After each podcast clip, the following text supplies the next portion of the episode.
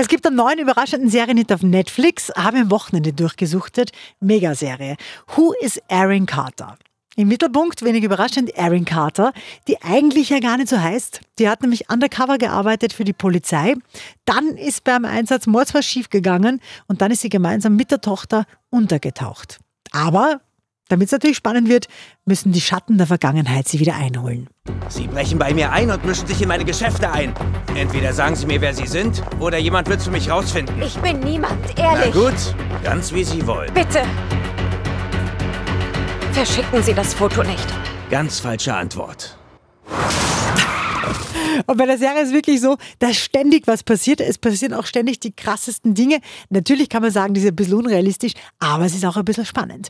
Who is Erin Carter? Da geht's Schlag auf Schlag mittendrin. Diese Wahnsinns-Powerfrau kriegt von uns spannende 8 von 10 Couchpunkten.